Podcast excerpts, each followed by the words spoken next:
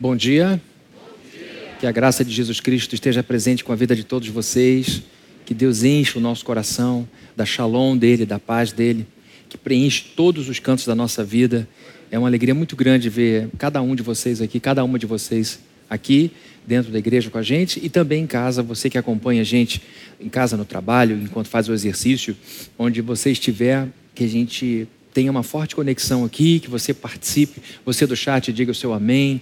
É, a gente quer também saber de onde você está assistindo esse programa. Nos surpreende sempre o fato de ter gente de tão longe, gente tão distante desse lugar geográfico, mas tão perto da gente no coração, pessoas que estão no norte do Brasil, no extremo norte do Brasil, dizendo que acorda domingo com, no domingo com essa expectativa de participar do nosso culto. É uma alegria imensa a gente ter membros da Plena espalhados pelo mundo, gente em outros países também dizendo a mesma coisa.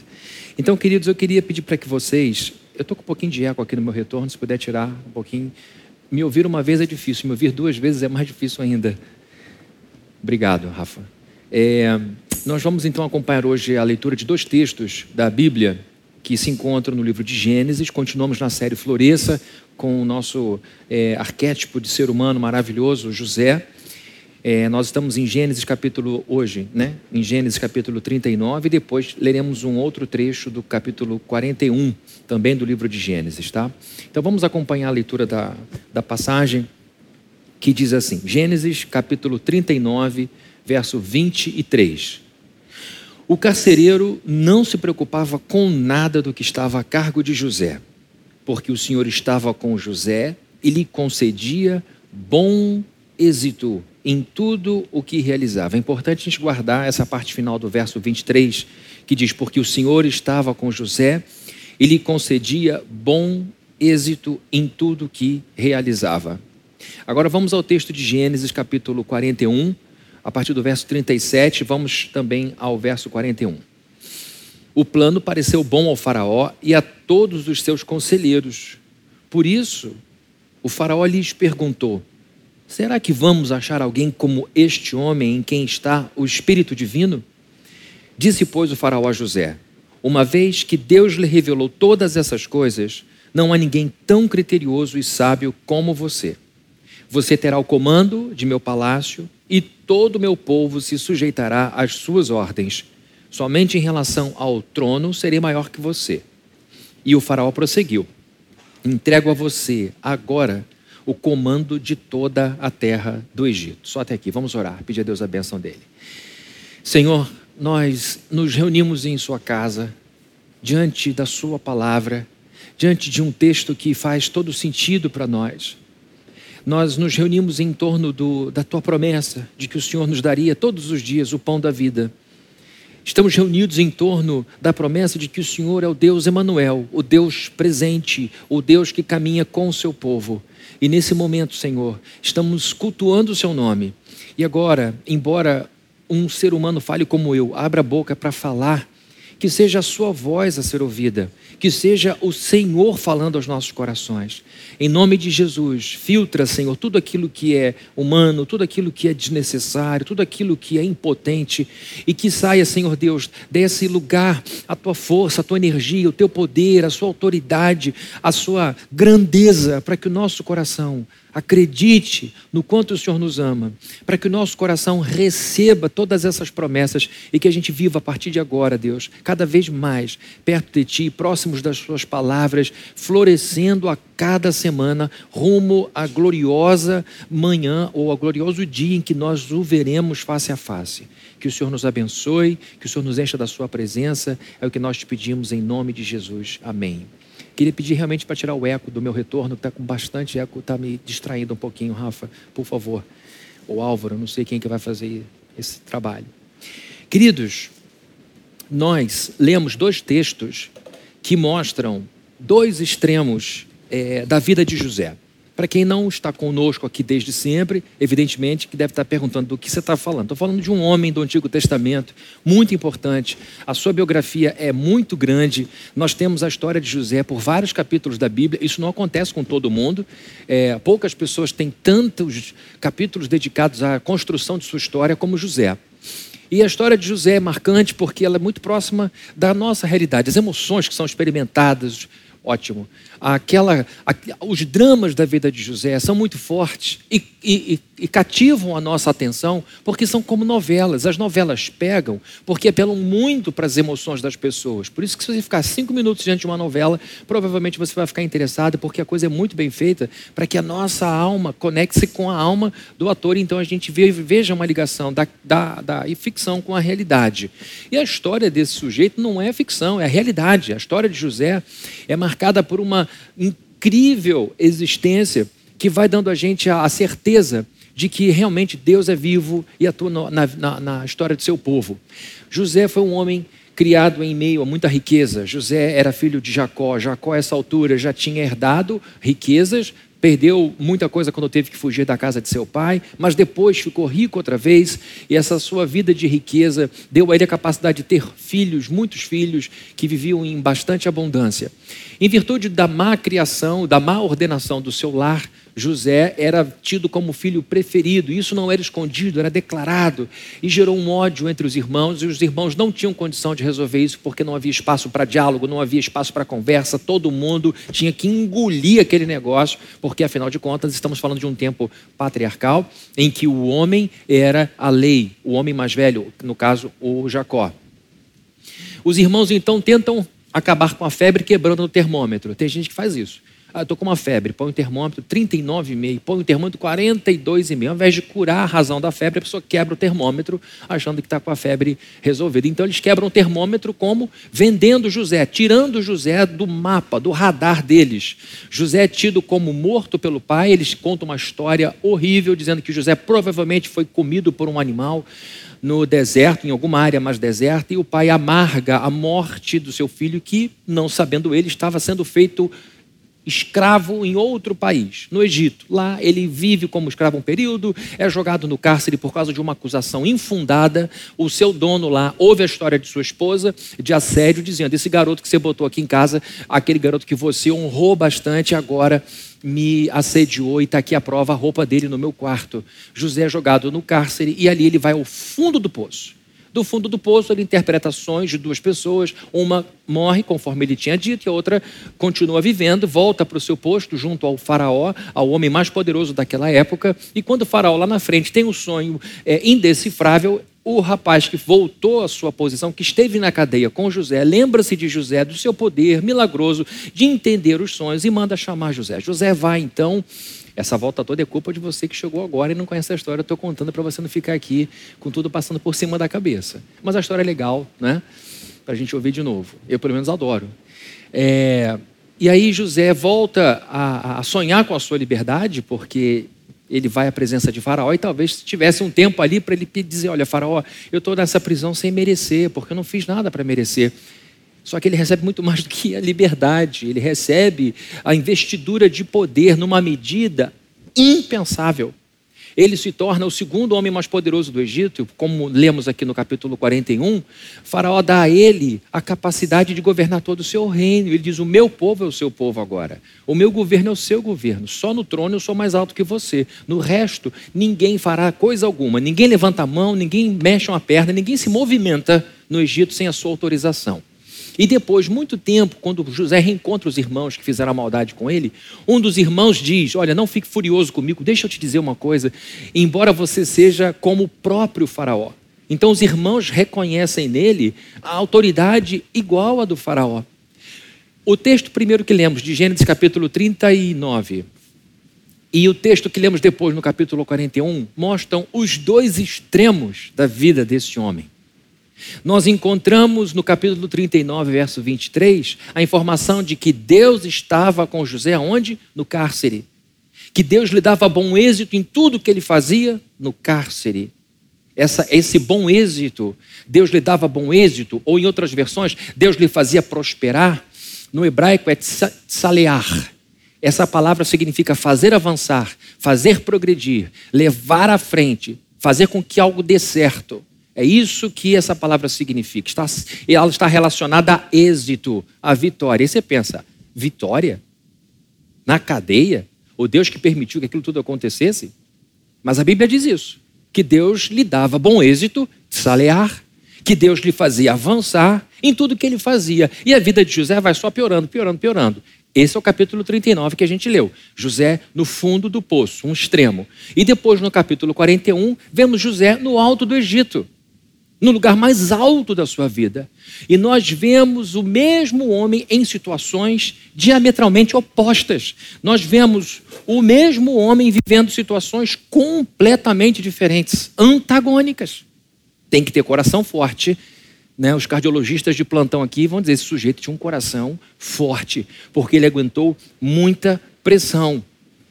Porque você há de convir comigo que existe uma pressão sobre quem está preso e existe uma pressão sobre quem está no governo de todas as coisas. São pressões diferentes, mas são pressões muito fortes.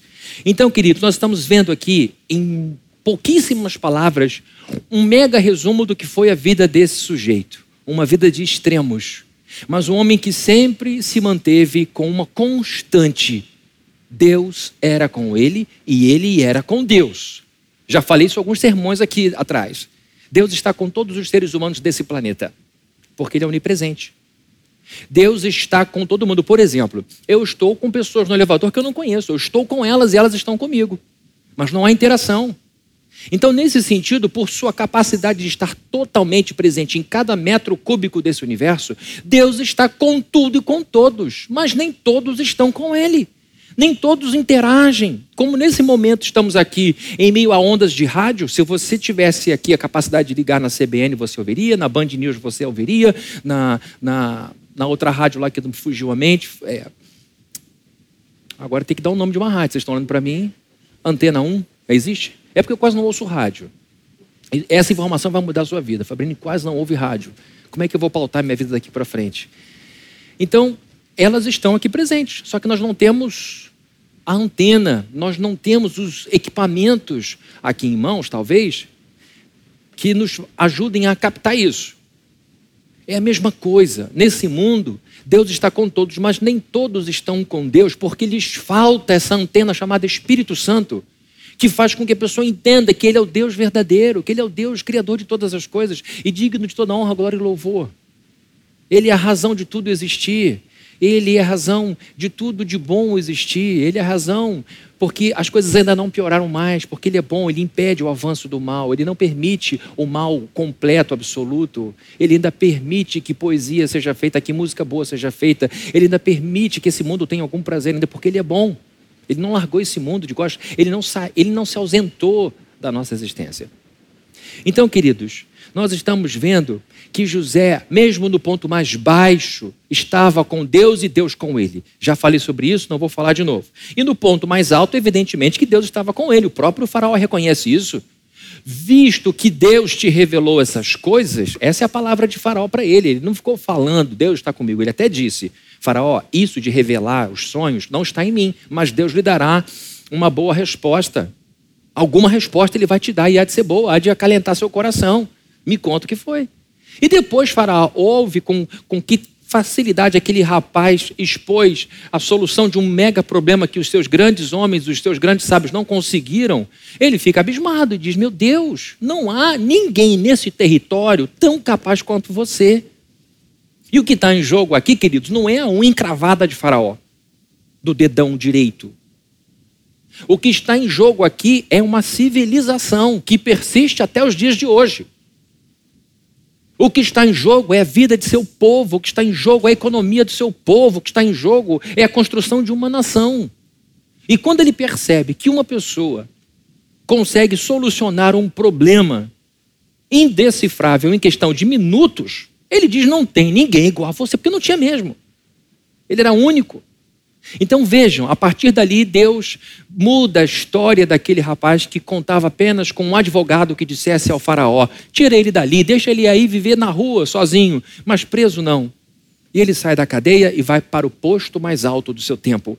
E ali ele passa a governar o país num, num período de grande abundância, mas administra o país na crise administra o país debaixo de uma grande crise. A vida de José, então, vemos esses dois pontos, o mais baixo e o mais alto, para mostrar o quanto a vida dele foi dinâmica. Que é o que a vida é, tá, gente? A vida é dinâmica. A vida é extremamente dinâmica. É duro, né? A gente organiza a vida. Você fica aqui, você fica aqui, você não chora, você não reclama, sua conta está paga, essa dívida acabou. pum, tá tudo arrumado. Aí de repente alguma coisa vai fazer assim, ó.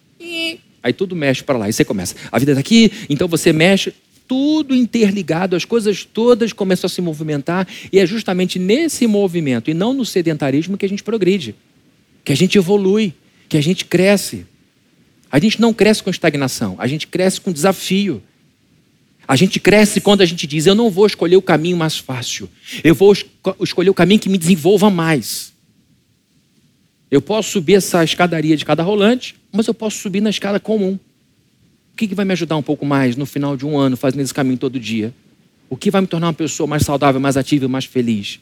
Então a gente escolhe o caminho, nós cristãos entendemos que nós fazemos isso voluntariamente ou faremos isso involuntariamente. Quando a preguiça bater e ela bate em todos nós, a começar pelo púlpito, Deus vai nos chacoalhar e vai mexer as águas da nossa existência e vai fazer a gente se desenvolver, porque Ele nos chamou para uma vida que brilha mais e mais a cada dia. Seguindo, queridos, José está no capítulo 39, no ponto mais baixo de sua existência.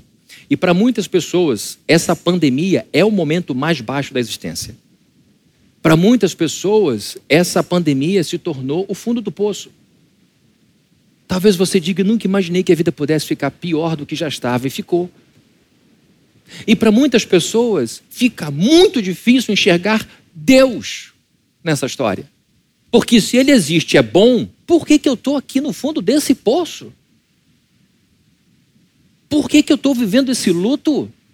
Por que, que eu estou vivendo essa pobreza? Por que eu estou vivendo essa falência? Por que, que eu estou andando para trás? Olhando para a história de José, a gente encontra um Deus que está com José no fundo do poço com ele, fazendo com que ele avance. Mas como se avança no fundo do poço? Quais benefícios eu ganho em sofrimento? Isso a gente diz quando está sofrendo. Isso é normal. Eu digo isso quando estou sofrendo, quando eu estou triste, quando eu estou passando por um problemão. Às vezes vem à cabeça esse pensamento: o que, que eu ganho com isso? Poderia ter sido mais fácil. Por que, que Deus não me pegou daqui e botou lá? Por que, que Ele não me fez saltar do ponto de um monte para o outro, dizendo: olha, se eu te largasse aqui, você ia ficar tosco como esse animal? Mas porque eu sou bom, vou fazer você voar de, de pico em pico. Agora tá vendo? Olha, esse, esse vale é muito mais profundo e cheio de perigos lá embaixo. Se eu deixasse cair você aqui, você seria um, um, uma pessoa muito infeliz, mas eu vou deixar você para um pico mais alto. É assim que a vida funciona? Não é assim, queridos. Então a gente não tem que lidar com a vida como ela deveria ser. Perde tempo quem pensa assim. Perde tempo. Perde tempo precioso quem fica reclamando da vida como ela deveria ser. O que, que a gente tem que fazer? Arregaçar as mangas e dizer: é isso que a vida é? Então é assim que eu vou viver. É assim que eu vou viver. Porque foi isso que José viveu. Eu sou filho de um homem rico, Jacó é meu pai. Ele me colocou na posição errada, me ama muito. Eu não gosto muito por causa do mal que eu vivo dentro dessa casa, mas é o que eu tenho que viver. Sou vendido como escravo. Nossa, sou filho de um homem rico, agora vivo como escravo. A vida não deveria ser assim, eu vou magoar e ficar triste aqui. Não, tá bom, é assim, é isso que a vida me deu. Como escravo eu vou viver. Depois, como presidiário, aqui no capítulo 39. Meu Deus, eu era filho de Jacó, homem rico, tinha tudo. Papai me amava profundamente. Eu tinha uma forte conexão com meu irmão Benjamim. Fui vendido para Potifar, fiz ele bem. Cheguei lá no topo da escravidão na casa dele. Agora estou aqui. Eu vou ficar triste, arrasado, em cima de uma cama, reclamando, porque a vida não deveria ser assim. É isso que ele faz? Não. Isso é que a vida é? É o que a vida me deu? Então eu vou encarar esse negócio. E porque foi encarando a vida e aceitando a vida, não com resignação, não com aquele sentimento de, ah, é assim a vida, então tá bom, vou deitar aqui, vou esperar isso passar. Não. É isso que a vida é, então vamos fazer o melhor nesse ponto. Como filho, eu fiz o meu melhor. Como escravo, fiz o meu melhor. Como presidiário, farei o meu melhor. E quem pensa assim, sobe na vida. Faça o melhor onde você estiver, com as armas que você tiver com o conhecimento que você tiver, com a saúde que você tiver, você pode ter certeza que se você for fiel no pouco, onde Deus vai te colocar? Sobre o muito. Você pode ter certeza disso.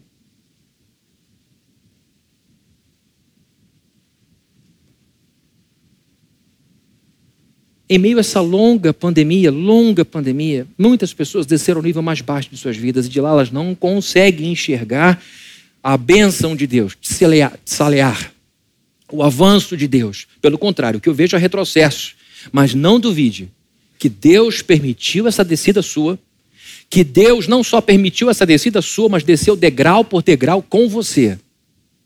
Jesus não falou, aquele é o caminho, sigam por ele. O que, que ele diz? Eu sou o caminho.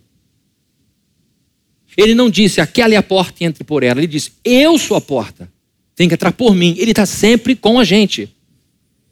Ele fala da necessidade da morte e da ressurreição. E quem vai para a cruz é ele. Então, queridos, Deus está descendo as escadas de toda essa angústia com você. Ele não está presente em nossa vida indiferente emocionalmente. Ele não tem nenhum prazer em ver você chorar. Ele não tem nenhum prazer em ver você triste. Ele não tem nenhum prazer em ver você sentir alguma coisa que te lembre derrota. Mas na mente de Deus, isso é de alguma forma necessário para mim e para você. Como foi necessário para José, e vocês verão daqui a pouquinho, o quanto foi importante ele ter descido tão fundo e ter sido capaz de suportar o peso da prisão eu tenho dito aqui muitas vezes que a nossa mente é um instrumento mais poderoso que nós temos, mais do que o nosso corpo, mais do que o nosso corpo. Existem pessoas com limitações físicas muito severas, mas com mentes brilhantes e que conseguem ir para muito além do espaço do seu corpo. Pessoas que conseguem avançar muito na vida, mesmo com limitações físicas muito severas. E existem pessoas com todas as suas faculdades perfeitas, mas com a mente do tamanho de uma azeitona e que não conseguem sair de seus quartos é a mente. A mente.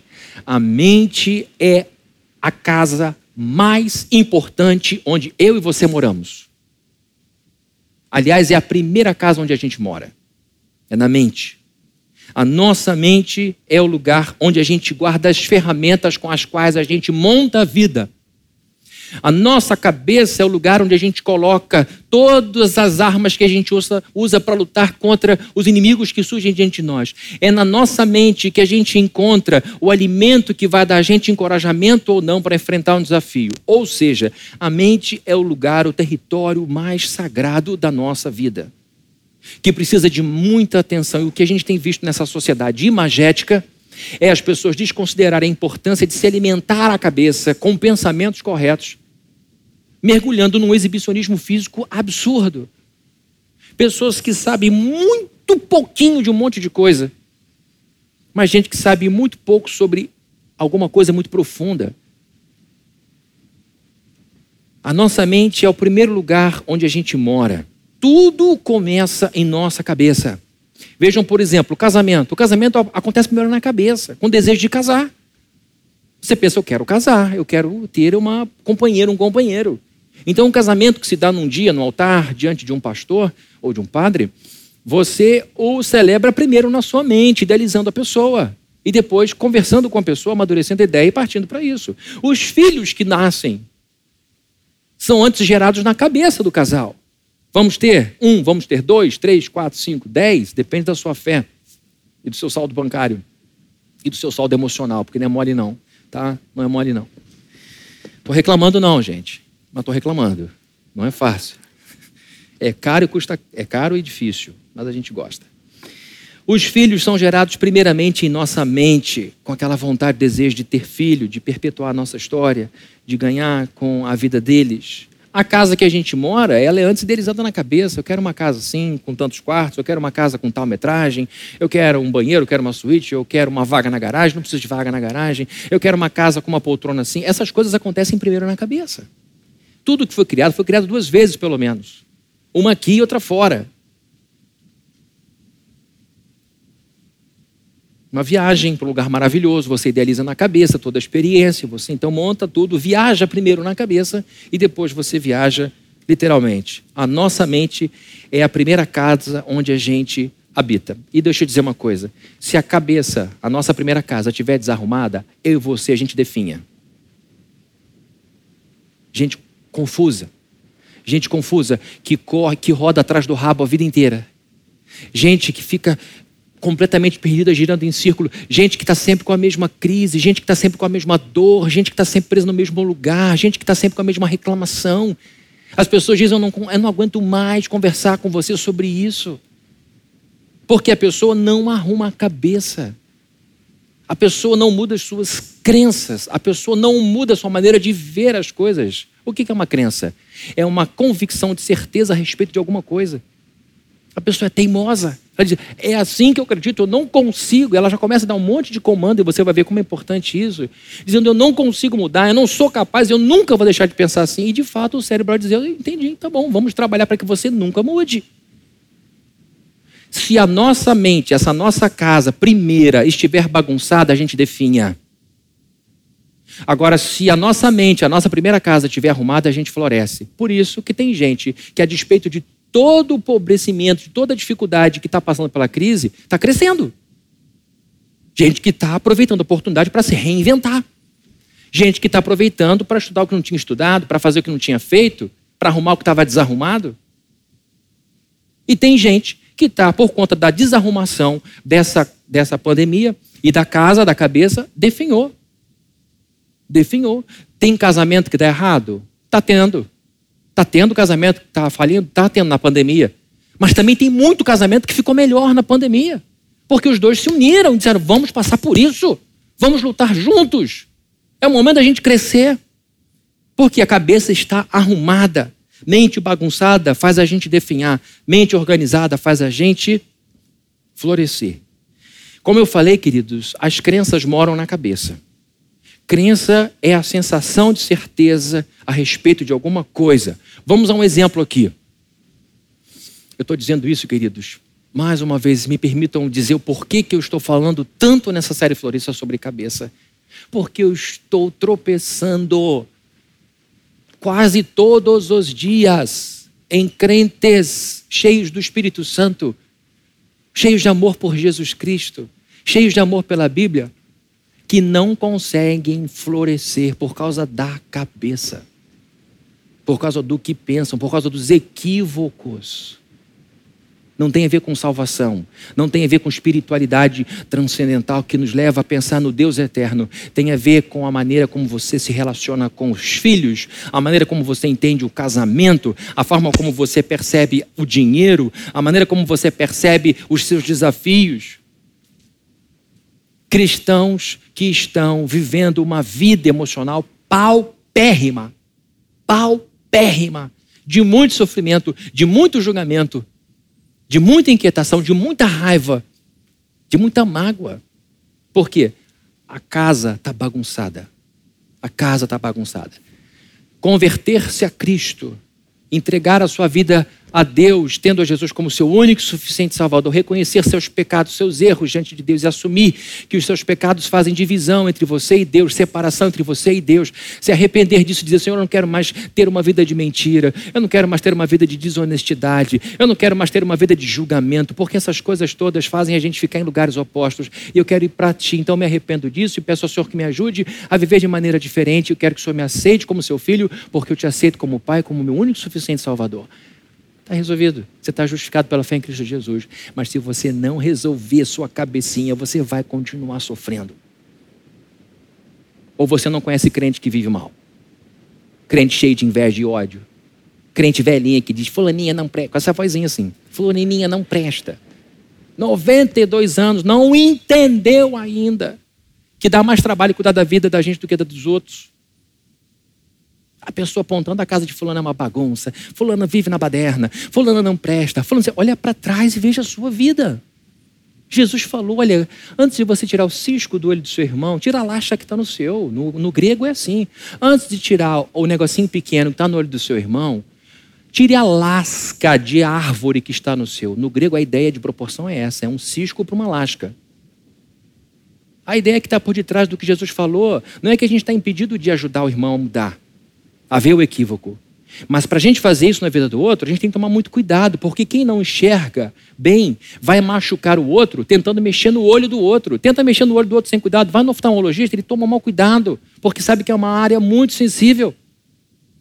Então, quando a gente não faz autocrítica, quando a gente não olha para si, quando a gente não para para pensar nos filhos que criou, ao invés de falar mal dos filhos dos outros, quando a gente começa a falar mal da casa dos outros sem olhar para a nossa, a gente fere os outros. E alguém me falou essa semana, quando a gente resolve problema, a gente tem que entender, eu não me lembro quem, mas me falou uma coisa muito verdadeira. A gente tem que entender que o problema a gente resolve, mas a mágoa permanece. Se você sai atropelando todo mundo, você vai resolver o problema, mas vai deixar uma mágoa por muito tempo, então resolve com calma. Ou com jeito. Então, queridos, crentes com cabeça desarrumada vão ter uma vida desarrumada, vão chegar na glória, vão chegar lá, mas vão chegar mais cansados. E vão descobrir por que, que eu não aproveitei aquela vidinha que eu tive. Eu sei que eu estou aqui, não tenho que ficar olhando para trás. Mas por que, que eu não posso? A questão é a seguinte: no final de tudo, o que eu quero dizer é o seguinte: você pode ser muito mais feliz do que você imagina. Você pode ser muito mais livre na sua cabeça do que você imagina, porque te ensinaram que ser cristão é ser triste, que ser cristão é ser julgador, que ser cristão é ser melhor do que todo mundo, que ser cristão é ser dono da verdade. Aliás, você comeu a verdade, engoliu ela com pena e tudo. E aí você se torna um cristão insuportável. Ninguém quer estar perto de você, nem Jesus vai porque ele é Jesus. Eu estou dentro de você, mas é muito difícil ficar dentro de uma pessoa tão cheia de contrariedade, tão ruim, tão, tão ruim. Vamos então entender o poder da crença que mora dentro da nossa cabeça. Se eu creio, se eu creio naquilo que Paulo falou, não tomeis a forma do presente século. Antes, renovai-vos pela transformação, mudança, alteração das vossas. A mão está parada aqui há um tempão para não deixar ninguém errar. Das vossas mentes se eu entendo que é na constante abertura de mente, se eu creio que ao olhar para o alto eu tenho que fixar meus olhos nas coisas do alto, ocupar meus pensamentos com as coisas do alto, e se eu deixo esse fluxo constante na minha cabeça, se eu creio que esta é minha missão de vida, é evidente que eu vou florescer. Agora, se eu digo, eu sou assim e não vou mudar, minha cabeça não vai ser diferente, é evidente que você vai definhar. Porque você vai ficar vivendo hoje com notícia de ontem. Ferramentas que sua mãe usou, que o seu pai usou, que seu avô usou, que não servem mais para você hoje. Se você tem, por exemplo, a crença, vejam como a cabeça é importante. Se você tem a crença em sua mente de que você, por exemplo, nunca será feliz, está cheio de crente assim. Não dá. Eu fracassei uma, fracassei duas, fracassei três, concluí. Então, uma, duas, três, ainda faz essa maluquice. Alguém fiz, mas não vou dizer quem foi. Fiz uma, fiz duas, fiz três, logo, Pai, Filho Espírito Santo, está confirmado aqui que a Trindade não quer que eu avance. Eu nunca serei feliz, porque eu tive um namorado assim, tive um namorado assim, tive outro parecido. Só mudava o nome e CPF, não, mas é tudo assim. Então eu fracassei. Sabe por que você sempre escolhe o mesmo tipo de pessoa? Porque a sua crença de alguma forma diz que é aquele tipo de homem que você merece. Tira a palavra fracasso e põe aí resultado. Por que, que você sempre teve esse resultado? Por causa de uma performance. Muda a maneira de ver e você vai alcançar outras coisas. Simples assim. E tira essa palavra pesada de fracasso da sua cabeça. Porque o que você tem tido é resultado. Se você quer um resultado diferente, você vai fazer coisas diferentes. Imagina uma criança bebezinha vendo um monte de criança. Criança gosta de criança. Normalmente é assim. Já viram como é que criança fica? Bebezinha, olha uma outra no colo e diz: Quero brincar. Interage logo.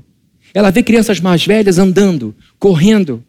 E ela quer acompanhar a dinâmica daquela criança porque ela gosta com aquela criança. O que, que ela faz? Ela começa a engatinhar, começa a engatinhar esquisito. Meu filho engateava com uma perna só por um período, depois foi com as duas, e começa a bombear. Até ele andar, toma muito tombo. Você imagina um bebezinho, diz, não vou imitar bebê para não estragar esse culto. Levantou uma, levantou duas, levantou três, logo o Espírito Santo, pai, filho, não querem? Eu sou um bebê fracassado, eu não vou aprender a andar jamais. Aí o pai diz: Fulaninho, levanta. Não, mamãe, vocês estão dois que emite bebê, eu não vou fazer isso. Eu sou um bebê fracassado. Eu desisto de andar. A criança não tem essa percepção e por isso ela é bem sucedida a gente põe um monte de limite logo cedo na vida e diz: Eu nunca vou ser feliz. Eu nunca. A criança aprende a andar porque ela vai aprendendo a equilibrar o seu corpo, ela vai aprendendo a se colocar numa posição que ela vai andando até que ela consiga de fato andar de torta para reta e depois consiga correr. A criança não dá um pulo do colo da mãe e sai correndo com as outras crianças mais velhas.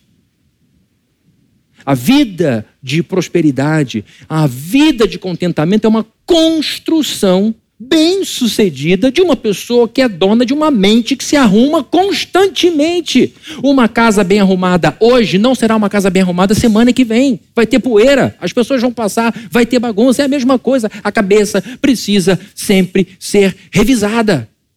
Por isso que pessoas preconceituosas não avançam, porque elas já sabem de tudo.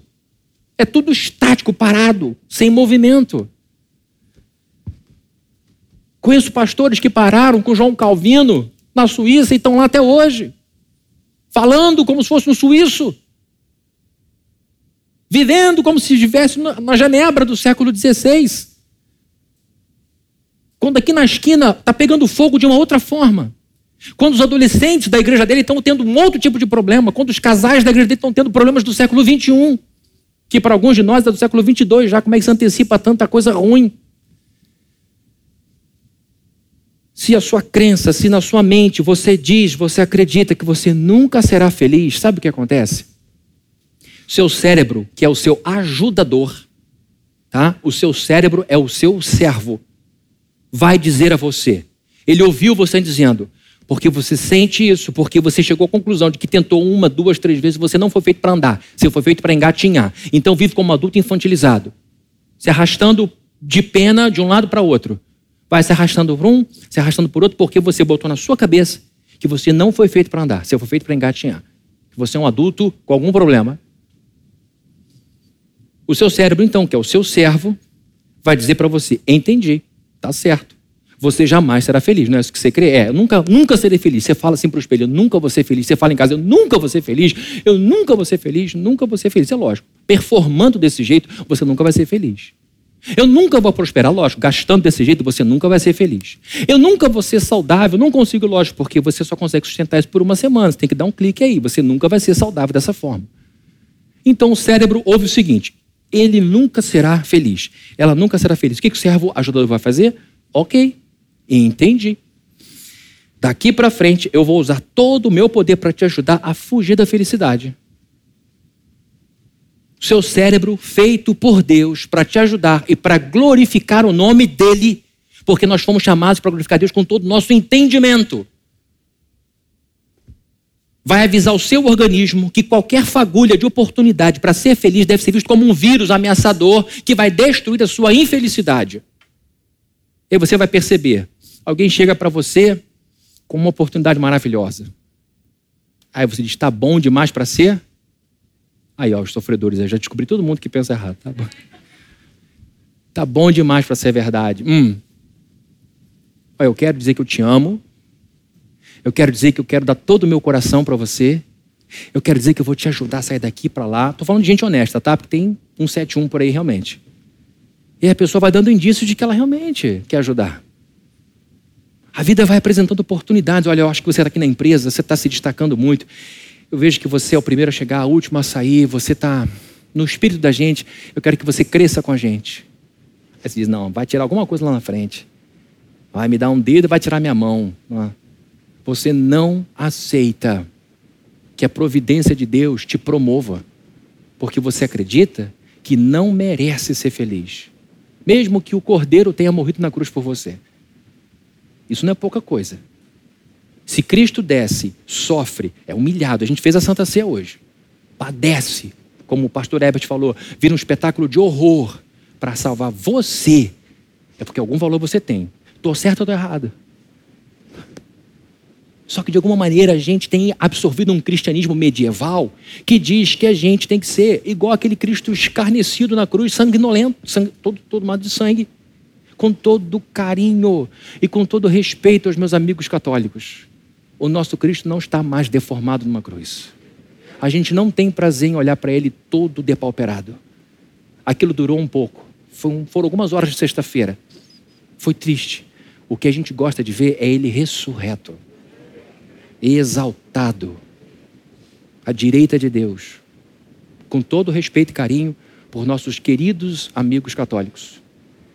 Mas tem cristãos que gostam de olhar para o corpo cortado para o sangue escorrido, para a expressão de dor, e dali ficar projetando e refletindo, projetando e refletindo o sofrimento. Tem pastor que é assim, por exibicionismo moral. quer ser visto como o próprio Cristo. E anda de um lado para o outro carregando a cruz. Olha como ele sofre, como escorre o sangue da alma dele, como ele. Porque no fundo há uma vaidade muito grande. O nosso Cristo, ó, já pulou dali há muito tempo. Está ressurreto, brilhante, cheio de glória, esperando que você viva assim também. Você pode ter certeza absoluta de que eu estou falando aqui não é bobagem de autoajuda está sendo cada vez mais provado pela neurociência que a nossa cabeça manda em tudo. Que o nosso jeito de pensar libera ou cortisol, que é um hormônio de estresse e faz mal em quantidade exagerada no corpo. Pessoa que tem o estresse tem estresse para quê? Para resolver um problema. Pá, pá, pá, tiro isso, Rio de Janeiro. Você já pensa, tem que me defender. Passou o tiro, a vida volta ao normal, o motor de estresse diminui, cortisol para de ser produzido, porque o cortisol faz todos os metabolismos serem suspensos e você fica completamente arejado, cheio de oxigênio nos músculos para agir. Você fica com o corpo, você bate em você, você não sente dor. Porque você não pode parar por dor. Você está fazendo digestão, para a digestão. Por quê? Você precisa fugir daquilo. Passou o estresse? volta ao processo metabólico, volta à digestão, você volta a relaxar, teu músculo tá, a adrenalina já baixou, beleza. Agora, quem vive em estado de estresse por causa de problema imaginário de uma cabeça desorganizada, vive constantemente debaixo de descargas exageradas de adrenalina e cortisol. E o que acontece? O organismo não foi feito para absorver muito cortisol. Esse cortisol não absorvido detona sua pele, seu coração, seu fígado, seu estômago, seus rins, o corpo todo. E aí você vai envelhecendo, envelhecendo, envelhecendo, porque a cabeça está embaralhada. Agora, se o seu cérebro é governado pela soberania de Deus, se você realmente acredita que todas as coisas cooperam para o seu bem, se você realmente acredita que Deus está com você, seja na prisão, seja no palácio, cortisol vai ser produzido em algum momento de estresse, mas você vai viver com shalom no coração. E sabe o que acontece quando a sua cabeça entende que está tudo sob controle? Seu corpo libera dopamina, endorfina, outras substâncias que vão te gerar prazer, controle sobre o apetite, o sono melhor, um monte de coisa boa. Vocês estão entendendo como a nossa fé está ligada ao nosso corpo? E o quanto é importante a gente cuidar da nossa cabeça com a Bíblia. Você não precisa botar a Bíblia de lado e ficar só com essas coisas. Pelo contrário, você precisa entender, meu Deus, agora que a ciência está descobrindo como Deus nos fez.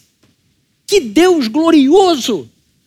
E os neurocientistas estão engateando para entender uma fagulha desta máquina incrível que Deus domina de ponta a ponta. A neurociência já vem mostrando a importância dos pensamentos, a importância dos estados emocionais e a importância dos comportamentos. Os sentimentos são filhos dos pensamentos, os comportamentos são netos do pensamento pensa bem, sente bem, vive bem. Mas tem gente que acredita que merece pensar coisa ruim. Tem gente que posterga o luto, tem gente que posterga o divórcio, tem gente que revive o dia inteiro e todo dia aquele episódio ruim. E bota, eu não posso esquecer nunca disso. Eu não posso nunca deixar isso cair no esquecimento. Trajetória de José, verso 23 do capítulo 39. Não se preocupava com nada o carcereiro do que estava a cargo de José, porque o Senhor estava com José e lhe concedia bom êxito em tudo o que realizava. No ponto mais baixo de sua vida, José contou com a presença de Deus, com a bênção de Deus. Deus dava êxito de salear ou de salar, que é avançar, levar para frente. Ele não sabia o que viria a seguir. José não sabia como seria o próximo capítulo de sua história, mas ele queria melhorar de vida. A prova, onde é que está a prova de que José queria melhorar? Quando ele aceita a oferta de trabalho. Vocês têm noção de que ele poderia dizer, Faraó, fico muito honrado, muito obrigado, estamos juntos, mas isso aí é demais para mim, só quero sair da cadeia. Me dá aqui um lugar de carimbar, o documento no Egito já está bom para mim. Vocês têm noção de que isso poderia acontecer? Claro. Ele poderia dizer, eu, estrangeiro, eu falo com sotaque, não sei falar direito essa língua de vocês. Ridículo isso que eu acabei de fazer. Ele pode dizer, eu não me sinto adequado, isso não é meu país, isso não é minha terra. O meu Deus é o Deus de Abraão, de Isaac, de Jacó, Canaã. Nada disso. Nada disso. Ele não era chato como muitos crentes são. Eu vou trabalhar para levar isso aqui ao progresso? O Egito? Deus falou de Canaã, não falou do Egito. Nada disso. Ele trabalha e deixa o Egito mais rico do que era antes da crise.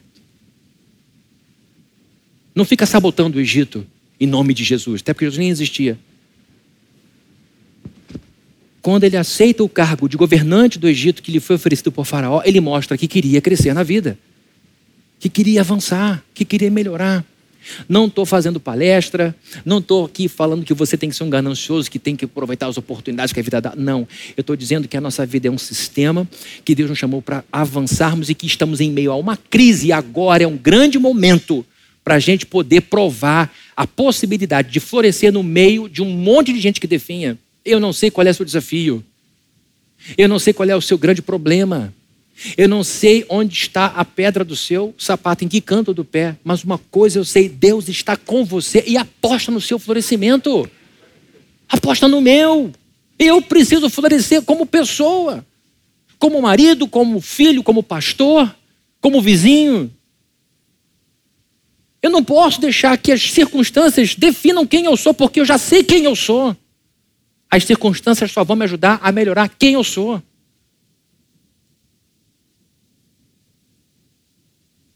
A crença de José é que ele merecia uma vida melhor. Ele tinha uma mente preparada para isso. Eu vou pular algumas folhas aqui porque o tempo está bem adiantado já para parte do ponto que eu estou aqui, do sermão. José está sendo preparado por Deus para assumir uma grande responsabilidade. José está sendo preparado por Deus para assumir uma nação. Eu queria então que o, o pessoal do som é, projetasse aqui uma imagem de um puff. Bota aqui, por favor, para mim, um puff. Delicioso, né, gente? Não é gostoso? Ah, queria estar tá aí. Só vem aqui porque eu sou crente. Mas eu queria estar tá nesse lugarzinho gostoso, aconchegante. Esse puff é extraordinariamente gostoso. Imenso. A pessoa está toda ali. Pode deixar a imagem aqui, por favor, tá? Pessoas que avançam como José avançou são pessoas de mentalidade próspera. Isso é que é importante entender. Riqueza é diferente de prosperidade. Riqueza tem a ver com patrimônio material, com dinheiro. Mente próspera tem a ver com a maneira como se pensa. Você conhece histórias de pessoas que ganharam grandes heranças, grandes fortunas e dissiparam tudo. Muitas pessoas que eram pobres ganharam muito dinheiro em loteria, muitas perderam tudo, ficaram piores do que quando estavam no início. Isso é provado em vários estudos. Chamam de maldição de tudo, não é nada disso. É porque a cabeça da pessoa não é próspera. José tinha uma mentalidade próspera. Uma pessoa que ganha, mas não tem essa cabeça de fazer a vida florescer. Eu já falei isso aqui no passado várias vezes, vou falar de novo. Na vida a gente só vive de três formas.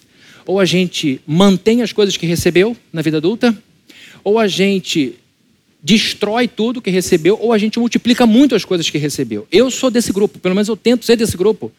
Deus me deu 10, eu tenho que transformar em 20. A parábola dos talentos está aí, eu tenho que progredir, eu tenho que avançar, não posso ser o mesmo Fabrício de seis anos atrás. Hoje. José avançou, José progrediu. O que a gente está vendo é uma regressão social. A gente está vendo homens, homens de 20 anos, porque homem é homem desde que nasce, quando você tem um bebê menino, ele já é um homem. Você está virilizando ele. Você está preparando-o para a vida de varão, para a vida adulta. E a mulher, quando nasce menininha, já é uma mulher. E o que a gente vê é uma mulher, um homem hoje de 20, vivendo como 15. Como se tivesse 14. Vemos pessoas de 30 vivendo como se tivessem 20. Por quê? Porque é um passo atrás diante dos grandes desafios que tem pela vida. Eu não quero enfrentar isso. Eu não quero ter que assumir o peso da vida. Eu não quero ter que segurar as dores de um casamento. Eu não quero ter que segurar as responsabilidades de um empresário. Eu não quero ter que aguentar um namoro firme. E aí a pessoa dá um passo atrás e vive tentando atrasar a chegada das responsabilidades que a vida traz. E o que acontece? Ela vai ficando atrasada atrasada na vida. Ele vai ficando atrasado e vem o desespero, porque ela vai se comparando com gente que não ficou atrasando a chegada da responsabilidade, que não ficou deixando para amanhã a responsabilidade de hoje, e ela percebe: meu Deus, essa gente está 15 anos na minha frente. Ah, Fabrine, por que você falou estava tão bem agora? Porque eu estou me sentindo assim, com 15 anos de atraso. Calma, você pode começar tudo agora. Não para com essa história. Não consigo, não fui feito para isso. É uma crença. Você vai mudar agora. É só você querer. Uma pessoa de mente próspera costuma ser alguém com muita substância humana. costuma ser alguém com muito conteúdo. Não são pessoas vazias. São pessoas com muito conteúdo. Deixa o puff aqui, tá? Qual é o objetivo de um puff? Quem pode me ajudar? Você em casa, bota aí no, no chat. O puff serve para, meu Deus, onde ele quer chegar? Já meio-dia 31. Eu preciso almoçar. Onde é que ele vai chegar? Qual é o objetivo de um puff? O objetivo de um puff é receber você sem grandes problemas. O objetivo do, do puff é receber a forma que for em cima dele e acomodar aquilo.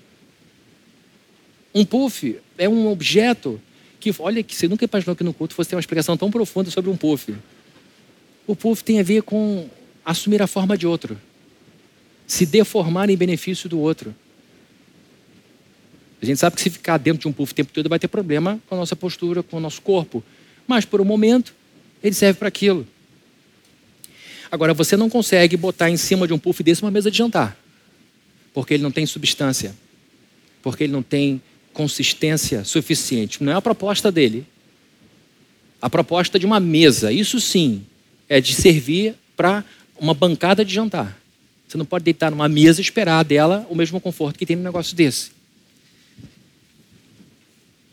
Gênesis 39, 23. O carcereiro não se preocupava com nada que estava, estava a cargo de José, porque o Senhor estava com José e lhe concedia bom êxito em tudo que ele realizava.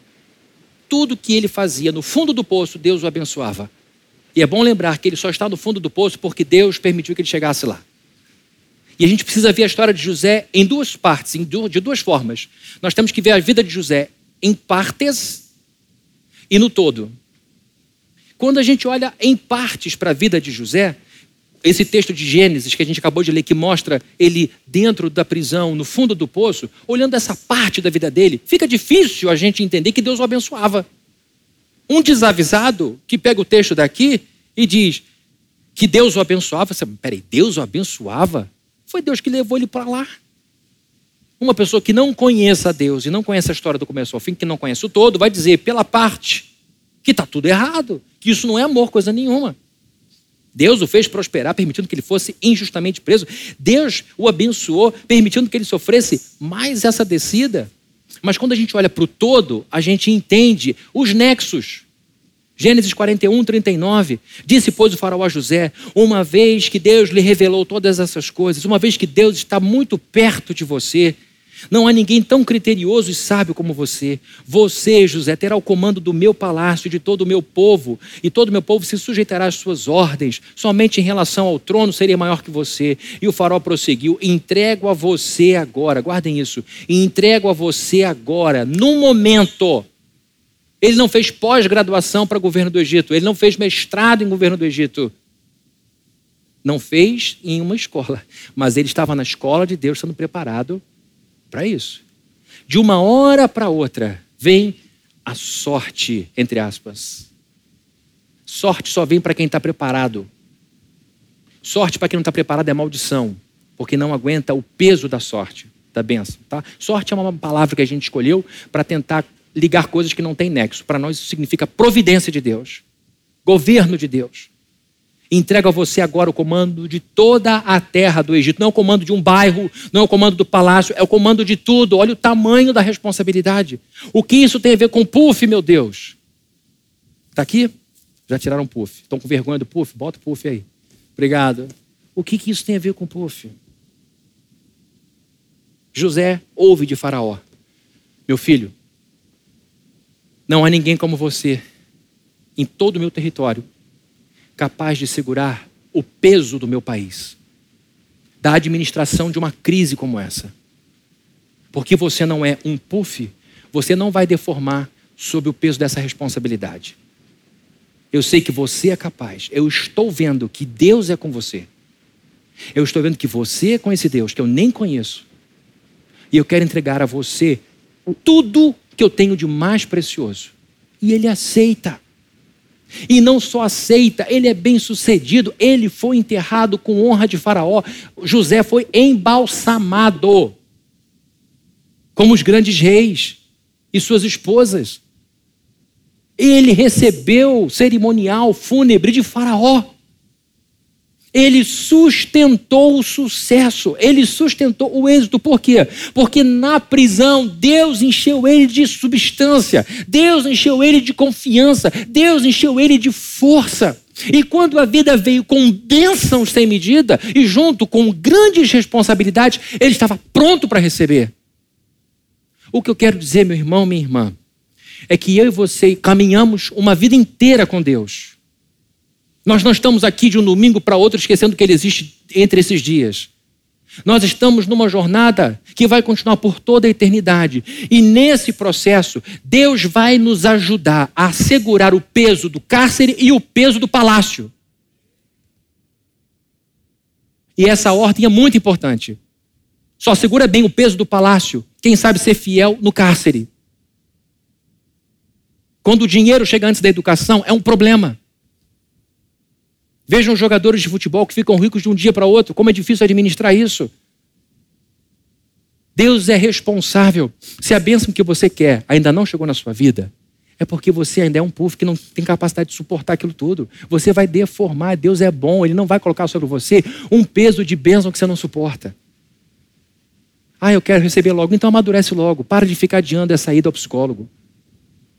Para de ficar atrasando as coisas, culpando todo mundo. Acelera, entra em cooperação. Para de resistir. Senta aí e começa a estudar. Ou sai daí e começa a buscar alguma coisa. Deus não vai dar a você quantidade de um litro se você, por pura preguiça, só consegue receber 200 ml. Você tem que expandir a sua cabeça. Você tem que expandir e entender que Deus vai te dar graça para suportar o peso do cárcere e suportar o peso da bênção. Estar no segundo lugar de comando, para algumas pessoas, é lugar só de desfrute. Ah, agora José vai viajar para todo que é lugar. Agora José vai sentar na prosperidade, vai só viver de alegria. Queridos, é ingênuo que acha que quem está lá em cima só se diverte.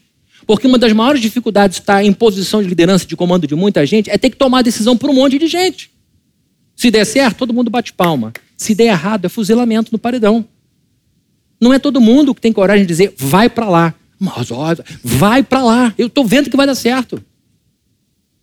E se der errado, eu assumo. Você assume. Eu achei que estava certo e joguei com a minha consciência. Errei, vamos começar de novo. Descobri uma maneira de não fazer esse negócio e vamos embora, porque não tem fracasso na minha história, tem resultado.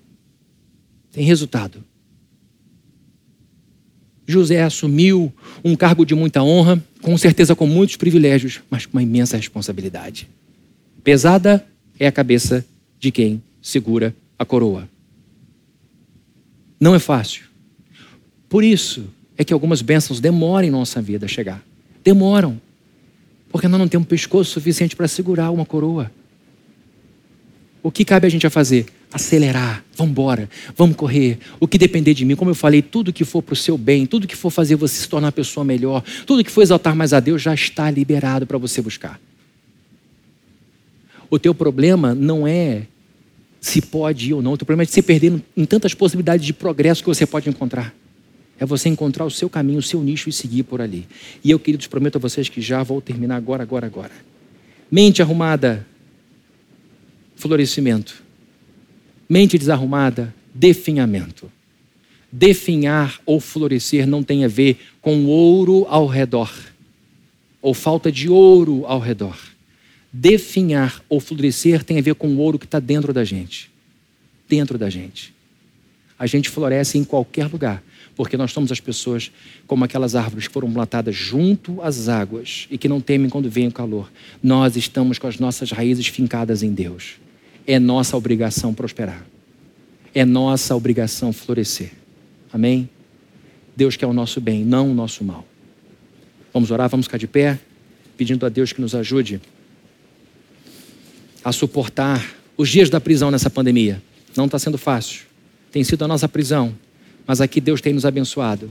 Aqui Deus tem nos ajudado.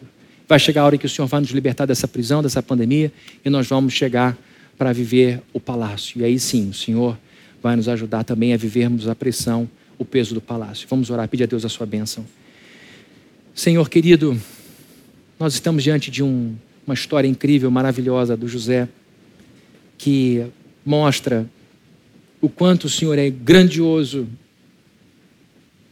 Nos ajude a entender que o Senhor vai nos ajudar, estar conosco para suportarmos o peso da prisão.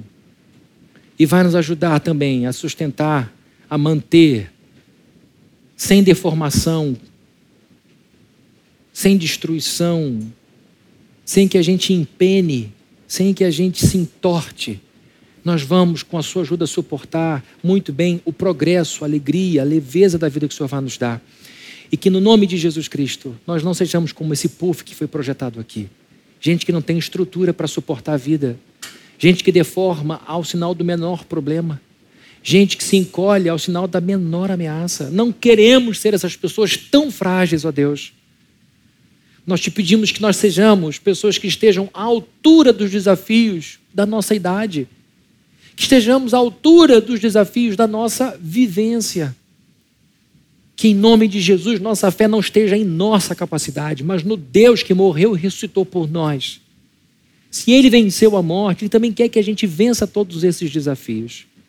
Então nós te pedimos em nome de Jesus, nos ajude a florescer ao invés de definhar. Eu te peço, amado Deus, por todo homem e mulher que nesse momento se sente atrasado, atrasada na vida, não deixe esse pensamento desanimador crescer em seu coração. Que ela possa entender que está nesse ponto que chegou a esse resultado por causa de algumas atitudes e crenças, mas que essa pessoa mude a forma de pensar e que ela tenha outros resultados e que um novo resultado anime a andar cada vez mais. Que ninguém fique para trás, que ninguém fique parado, mas que todos saiamos agora de pé, andando com firmeza em direção a tudo que o Senhor desejou para a nossa vida. Que essa seja uma semana de florescimento para todos nós. E que a graça do nosso Senhor Jesus Cristo, o amor de Deus, o nosso Pai, e a comunhão e consolação do Espírito Santo estejam com todos aqui presentes, com todas aqui que nos ouvem. Em nome de Jesus. Amém e amém. Que Deus te abençoe muito, te dê uma semana maravilhosa e vamos com muita alegria cantar essa última música.